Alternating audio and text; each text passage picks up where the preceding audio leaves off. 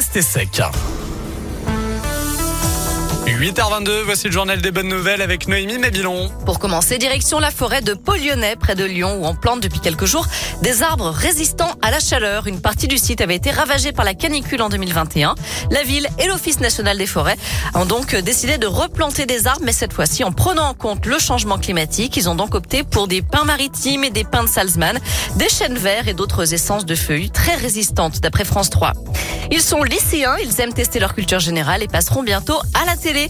Quatre élèves du lycée La Côtière à la Boisse, au nord-est de Lyon, participeront la semaine prochaine à une spéciale de l'émission Question pour un champion. Ils s'affronteront tous les quatre le mercredi 27 décembre et le meilleur rejoindra d'autres champions en finale le vendredi 29 décembre. Pour encourager Elliot, Roman, Guilain et Eloane, rendez-vous mercredi à 18h10 sur France 3. On termine avec cette famille originaire de Bourgogne qui bat le record de la plus vieille fratrie du monde. Dans la famille Touté, il y a Paulette, 102 ans, Ginette, 100 ans, Mireille, 98 ans et demi, Christiane, 97 ans et Philippe, 96 ans. Et à eux cinq, ils, ils ont 496 ans et 14 jours précisément à la date de l'inscription du record dans le Guinness Book.